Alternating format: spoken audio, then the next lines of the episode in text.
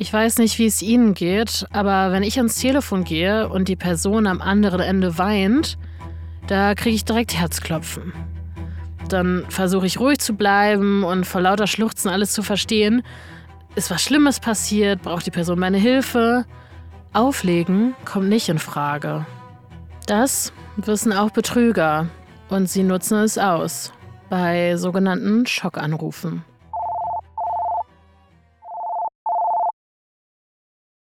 Hallo Papa. Papa, ich hatte einen Unfall. Legen Sie nicht auf. Du musst bitte die 3000 Euro jetzt sofort überweisen. Mama, ich hatte einen Unfall. Hier spricht die Polizei. Und damit herzlich willkommen zu Miese Maschen, Telefonbetrügern auf der Spur. Ich bin Rebecca Niebusch. In meiner Arbeit als Journalistin habe ich mich in den letzten Monaten intensiv mit Betrugsmaschen beschäftigt. Und in dieser Audioserie verrate ich Ihnen die Tricks, mit denen Kriminelle ihre Opfer am Telefon oder über Messenger-Dienste wie WhatsApp immer wieder hereinlegen. Dazu greife ich einfach selbst zum Hörer und spreche mit Experten. Die erklären mir dann, wie man sich vor den miesen Maschen schützen kann. Die wichtigsten Tipps fasse ich Ihnen dann am Ende jeder Folge nochmal zusammen. Das Thema in dieser Folge: Schockanrufe. Bei einem Schockanruf simulieren Betrüger einen Notfall, um an das Geld ihrer potenziellen Opfer zu kommen. Mittlerweile ist die Masche super weit verbreitet. Wie sie abläuft und wie Sie sich davor schützen, das erkläre ich in dieser Episode. In den nächsten Minuten werden Sie einen solchen Schockanruf hören. Ein Vater glaubt, mit seiner Tochter zu telefonieren. Den Dialog haben wir nachgesprochen, er basiert aber auf echten Fällen. Hallo? Hallo Papa. Was ist los? Papa, ich hatte einen Unfall. Oh je, geht es dir gut? Wo bist du denn? Ich bin bei der Polizei. Ich habe ein Kind überfahren. Das ist tot. Die Polizei sagt, dass ich jetzt ins Gefängnis komme. Es tut mir so leid. Ja, wo bist du denn? Auf der, auf der Wache. Der Polizist will mit dir sprechen. Jetzt meldet sich ein vermeintlicher Polizist am Hörer. Hallo, hier ist die Polizei Hamburg. Mit wem spreche ich? Der falsche Polizist erfragt den Namen des Vaters und seiner Tochter, angeblich zum Datenabgleich. Dann legt er dem Mann den angeblichen Straftatbestand vor. Ihrer Tochter wird der Paragraph 222 im Strafgesetzbuch zu Lasten gelegt. Also die fahrlässige Tötung. Ihre Tochter hat mit dem Auto ein Kind erfasst, das an der Unfallstelle verstorben ist. Um Himmels Willen. Kann ich mit meiner Tochter sprechen? Nein, ich habe einen Arzt kommen lassen, der hat ihr ein Beruhigungsmittel verabreicht. Ein Kind ist tot. Verstehen Sie das? Der falsche Beamte verhindert, dass der Mann mit seiner Tochter sprechen kann. Er erklärt, dass nun eine Kaution gezahlt werden müsse. Wenn Sie heute noch das Geld zahlen, muss Ihre Tochter vorerst nicht in Untersuchungshaft. Wenn Sie nicht zahlen, muss sie für sechs Monate in Untersuchungshaft.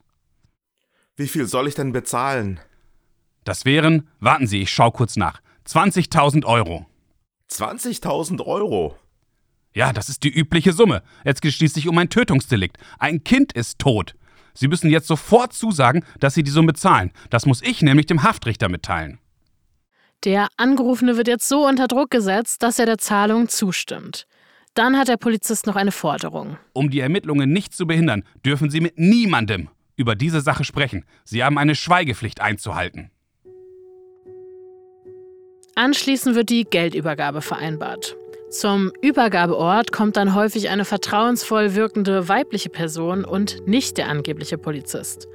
Oder das Geld soll direkt irgendwo deponiert werden, zum Beispiel auf einer Parkbank. Am Ende ist der Vater zwar erleichtert, denn seiner echten Tochter geht es gut, aber die 20.000 Euro sind weg. Ganz schön heftig, finde ich. Unser Fall ist natürlich nur ein Beispiel. Die Polizei Hamburg berichtet, dass es auch noch andere Versionen des Schockanrufs gibt.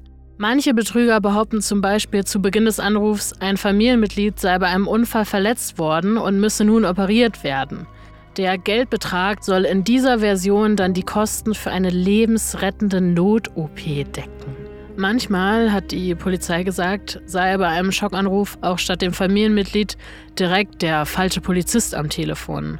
Und im Hintergrund könne man eine Frau weinen hören. Durch diese akustische Untermalung erhöht sich dann für das Opfer am Telefon natürlich der Stress und gleichzeitig steigt die Wahrscheinlichkeit, dass die Betrüger erfolgreich sind. Um noch mehr darüber zu erfahren, was Betroffene erleben, habe ich mit Werner Springer vom Opferschutzverein Weißer Ring telefoniert. Als Außenstellenleiter in Hamburg hat er schon etliche Geschichten von den Opfern von Schockanrufen gehört.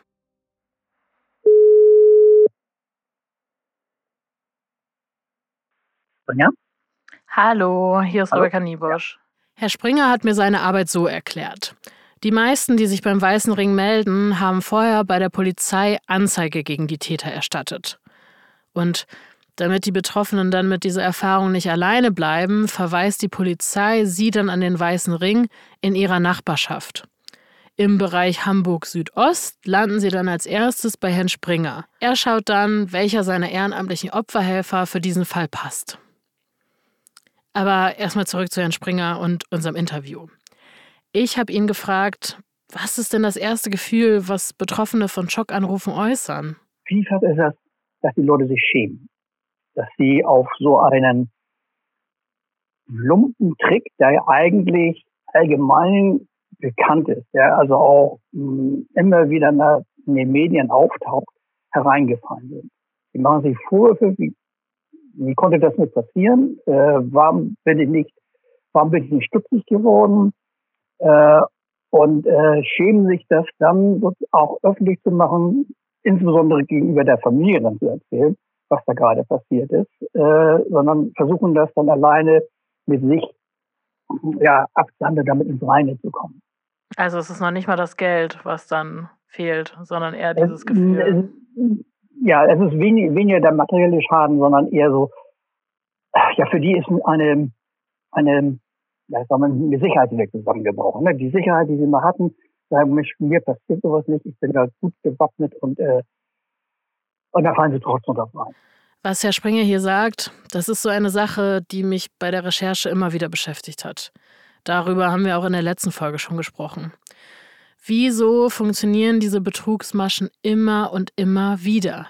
Welche Tricks stecken dahinter? Also wenn, gerade wenn wir jetzt über diese Schockanrufe reden, ja. ähm, werden die Betroffenen, ich sag mal, total überrumpelt. Erstmal erfolgen diese Anrufe zu einer Tageszeit, wo man vielleicht selbst entweder noch nicht ausgeschlafen hat oder wieder müde ist oder dann ist es um die Mittagszeit, wo man auch nicht so rasend drin ist, also wo die Leute schon mal irgendwo ja beschäftigt sind. Und dann wird sofort mit dem ersten Anruf, mit den ersten Worten ein einen Druck aufgebaut. Das heißt, man meldet sich, die melden sich dann als Polizei, als Staatsanwaltschaft, äh, als Richter, sonst irgendwas und erzählen dann eine Geschichte. Es wird eine, eine Horrorgeschichte erzählt, wo äh, die Betroffenen sofort innerlich äh, eine Blockade kriegen und so schockiert sind, dass das in der Familie passiert ist, dass ein naher Angehöriger so etwas, dem so etwas passiert ist, dass ein rationales Denken fast nicht mehr möglich ist. Und es wird in diesem Gespräch, durch die geschickte Gesprächsführung des, äh, des, Anrufers, der Druck immer weiter erhöht. Es wird ein Zeitdruck aufgebaut, ein, ein emotionaler Druck aufgebaut, dass die, die Angerufenen, die Betroffenen gar nicht die Möglichkeit haben, zunächst einmal ja, einen klaren Gedanken zu fassen. So, ne? wenn, wenn dann erzählt wird, dass ähm, Angehöriger ins Gefängnis muss, weil Gefängnis muss, weil wie jetzt in diesem Telefonat ja auch äh, etwas Schreckliches passiert ist, das setzt diese Menschen emotional so unter Druck und unter Belastung, dass das normale Bauchgefühl, was man bei einem Gespräch normalerweise haben würde, ausgeschaltet wird. Es ist dann nur noch, äh, ich muss helfen der Trick ist ja auch so ein bisschen, dass man nicht mehr Zugang hat zu der eigentlichen Person, also dem Familienangehörigen, sondern dass man dann ja meistens Kontakt hat mit so einer Institution, also mit einem Polizisten, mit jemandem, den man gar nicht kennt. Den man nicht kennt, aber dem man vom Haus erstmal traut. Ja, das Vertrauen der Menschen in die Polizei. Das machen sich Betrüger auch noch bei einer anderen Masche zunutze, in der sie als angebliche Polizisten auftreten. Über die Tricks der falschen Polizisten spreche ich in der nächsten Folge. Erstmal haben Herr Springer und ich noch darüber geredet, ob man sich aus der Situation eines Schockanrufs überhaupt befreien kann. Gibt es da irgendwelche Tipps? Also die hören sich in der Theorie alle gut an. Ne? äh, ja. Aber ähm, als Tipp, ein grundsätzlicher Tipp ist einmal, man sollte misstrauisch sein. Wir leben hier in einem gesunden Rechtsstaat, dass die Polizei oder das Gericht bei irgendeinem Angehörigen anrufen und sagt, ihr müsst jetzt eine Kaution bezahlen. Also äh, das ist nicht so, wie, wie es in diesen Anrufen abläuft. Aber da spielen natürlich auch die Medien eine kleine Rolle, weil in den Medien werden oft äh, Szenarien ja äh, dargestellt und das übernehmen die, die Konsumenten und übertragen das in ihr eigenes Leben. Also mein Tipp wäre misstrauisch sein mhm. und äh, sich nicht unter Druck setzen lassen, sondern sagen, Moment, rufen Sie sich bitte fünf Minuten an, ich muss mich erstmal setzen, ich muss erstmal Luft holen. Dann hat man schon mal ein bisschen, bisschen für sich selbst ein bisschen Luft geschaffen, ein bisschen den Druck rausgenommen. Man kann sich erstmal setzen und sich auch neu sortieren im Kopf. Ist, was ist hier gerade passiert? Wenn man das geschafft hat, wäre der nächste Rat doch mit demjenigen, der dort sozusagen in diese Situation geraten ist, den versuchen telefonisch zu erreichen. Oder eben, wenn es äh, das Enkelkind ist oder äh, sonst wie die Eltern zu sagen, Leute, habt ihr schon gehört, was da passiert sein soll? Was man nicht machen wollte, äh, sozusagen die Nummer, die angezeigt wird oder die einem genannt wird, zurückzurufen. Denn hinter dieser Nummer steht ja in der Regel nicht keine Behörde oder äh, eine Institution, sondern da sitzen die Betrüger. Die warten ja auf diesen Anruf dann und reagieren entsprechend. Ja. Also da kriegen wir, da kriegen wir diese Antworten, die ich, die ich auch erwarte. Ne? Da meldet sich dann nicht äh, Herr Meier, sondern meldet sich dann plötzlich Polizeistation XY oder Staatsanwaltschaft oder oder oder. Und dann habe ich das Gefühl, das stimmt ja alles. Der beste Trick ist, äh, ich muss mich erstmal setzen, rufen Sie bitte in fünf Minuten nochmal wieder an. Dann habe ich mich gesetzt, habe mir das Wasser geholt und bin dann wieder da. Und dieses halt auch wirklich zu nutzen, zu äh, äh, abzuklären, ist das überhaupt wahr, was gerade erzählt wird. Man kann bei der Polizei anrufen, ähm, man kann Familienangehörige anrufen, man kann Nachbarn fragen. Sagen, Mensch, du musst mir mal helfen, hier ist gerade irgendetwas, das läuft nicht in Ordnung. Aber selbst die besten Tipps helfen nicht in allen Fällen. Auch das hat Herr Springer mir erzählt. Alles das, was man sich so vornimmt, ist durch diesen, diesen Schock, in dem man selbst versetzt wird, ausgeschaltet. Na, und äh, man reagiert dann einfach nicht mehr so, so realistisch, äh, wie man sich das eigentlich vorgestellt hat. Also wir haben einen, einen Fall gehabt, äh, die haben genau sich das zu Herzen genommen, was wir, was wir eigentlich mal haben die haben im Vorfeld mit der Familie gesprochen, haben, was, wenn sowas passiert, äh, was machen wir dann? Haben alles genau durchgesprochen. Die haben sogar neben Telefon einen Zettel gehabt, äh, was sie alles beachten wollen. Und trotzdem war dann der Moment, wo dieser Anruf kam und alles war weg. Was an dieser Stelle nochmal wichtig zu sagen ist, die Betrüger sind Profis. Das sind äh, Leute mit einer geschickten Gesprächsführung. Die merken schon nach den ersten zwei, drei Sätzen, hm, habe ich einen Fisch am Haken oder nicht. Es ist auch einfach schwierig zu ermitteln, wie oft die Betrüger, wenn wir jetzt mal in dem Bild bleiben, die Angel ins Wasser werfen. Denn von denen, die bei einem Schockanruf sofort auflegen, sagen viele der Polizei gar nicht erst Bescheid. Aber auch die Geschädigten melden sich häufig nicht. Dann haben wir eine hohe Dunkelziffer von denen, wo es geklappt hat, die einfach dieses Schämen im Vordergrund schieben und sagen, ich, ich sag das keinem Menschen. Das ist mir sowas von peinlich und unangenehm. Ne? Die Leute lachen über mich oder meine, meine Familie denkt, jetzt wird sie tüdelig und kriegt gar nichts mehr auf die Reihe. Die sagen gar nichts darüber, sondern die machen das mit sich selbst ab. Und nur ein kleiner Teil zeigt das an. Um es den Betrügern schwerer zu machen, Geld zu erbeuten, gibt es in manchen Banken Schulungen für die Mitarbeiter, hat Herr Springer mir erzählt. Wenn jemand unter dem Druck der Betrüger total aufgebracht zur Bank fährt, um eine hohe Geldsumme abzuheben, können die Mitarbeiter auffälliges Verhalten erkennen und dann eben einschreiten, also das Gespräch mit den Betroffenen suchen. Aber ich weiß auch, da sind Banken auch zum Teil nicht nur überfordert, sondern ähm, ja, auch die merken das nicht sofort.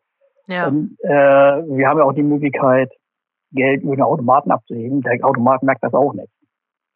Ja, das stimmt.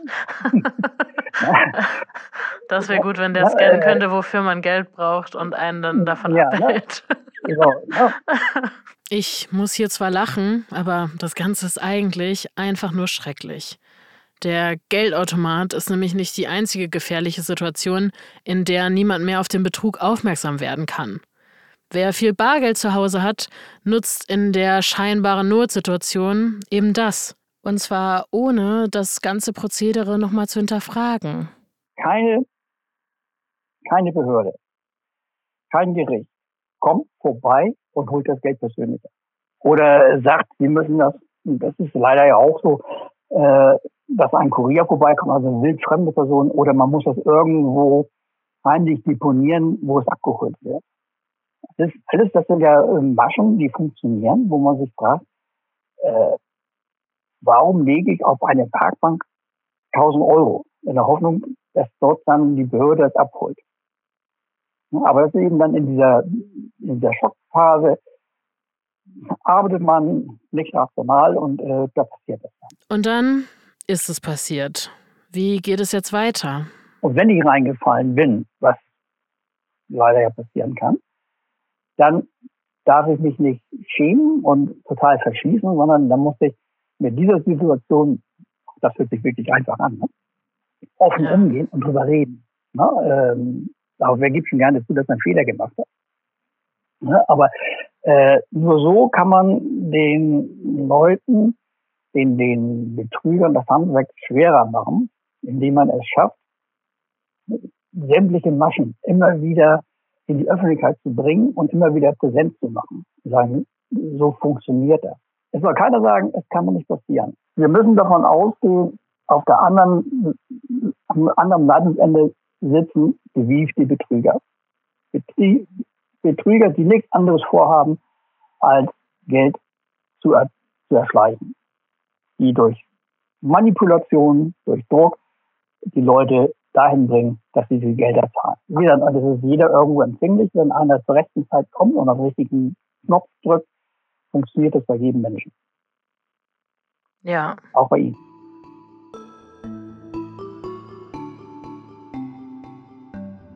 Ja, jetzt haben wir ganz schön lange geredet. Ich habe ja am Anfang versprochen, Ihnen am Ende jeder Folge noch die wichtigsten Tipps mit auf den Weg zu geben. In dieser Folge hat Herr Springer das für mich übernommen. Fünf Punkte ein, einstellen würde. Ne? Misstrauisch sein. Äh, wenn etwas merkwürdig vorkommt, auflegen. Sich nicht lange in ein Gespräch verwickeln lassen, denn das ist die äh, geschickte Gesprächsführung. Ähm, erfahren die immer mehr und äh, haben, gaukeln dir wirklich vor, äh, dass sie alles wissen. Auf keine Geldforderungen eingehen und reden, reden, reden. Reden mit der Familie, mit Freunden, in der Nachbarschaft, auf der Arbeit, im Verein, mit der Polizei oder eben mit dem Weißen Ring. Sie können sich auf der Website weißer-ring.de informieren oder für eine telefonische Erstberatung unter der Telefonnummer 116 006 anrufen. Eine Einschränkung hat das Ganze aber. Was wir leider nicht machen können, das Geld ersetzen. Ja, das, das wäre schön. Damit sind wir auch schon am Ende von Miese Maschen angekommen. In der nächsten Folge spreche ich über falsche Polizisten und habe dazu eine echte Polizistin angerufen. Unseren Podcast finden Sie bei Spotify, Apple Podcasts, Amazon Music, bei YouTube und in der Audiothek Ihrer Zeitung.